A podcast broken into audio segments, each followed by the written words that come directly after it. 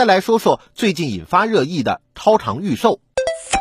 发货太慢了，是下单了才去种棉花吗？春天的衣服等到夏天都没发货，立夏已过，到了衣服的换季期，超长预售再度成为热议话题。网友纷纷表示，电商平台的衣服预售时长愈发离谱。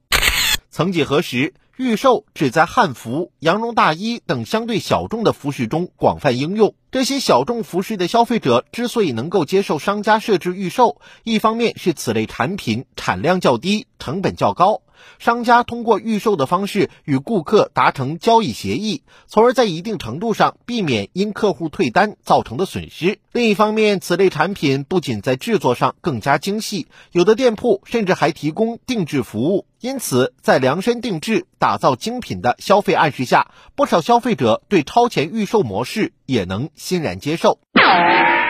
然而，近两年来，电商平台几乎所有的网红服装店都掀起了超长预售的风气，超前预售的应用范围广了，产生的问题也就随之多了起来。当下，预售问题主要集中在两方面，一方面是预售时间越来越长。调查显示，如今的电商平台，大量网红店铺成衣服饰的预售期普遍在二十五天到三十天左右，有的预售期甚至长达两个月。顾客选择电商购物，原本是看重其快捷方便，结果却变成了下单付款操作便捷，等待收货遥遥无期。另一方面，较长的预售周期带来了诸多售后难题。根据电商平台现有的售后机制，很多预售产品难以实现退换。不仅影响了消费者的购物体验，更是侵犯了消费者的合法权益。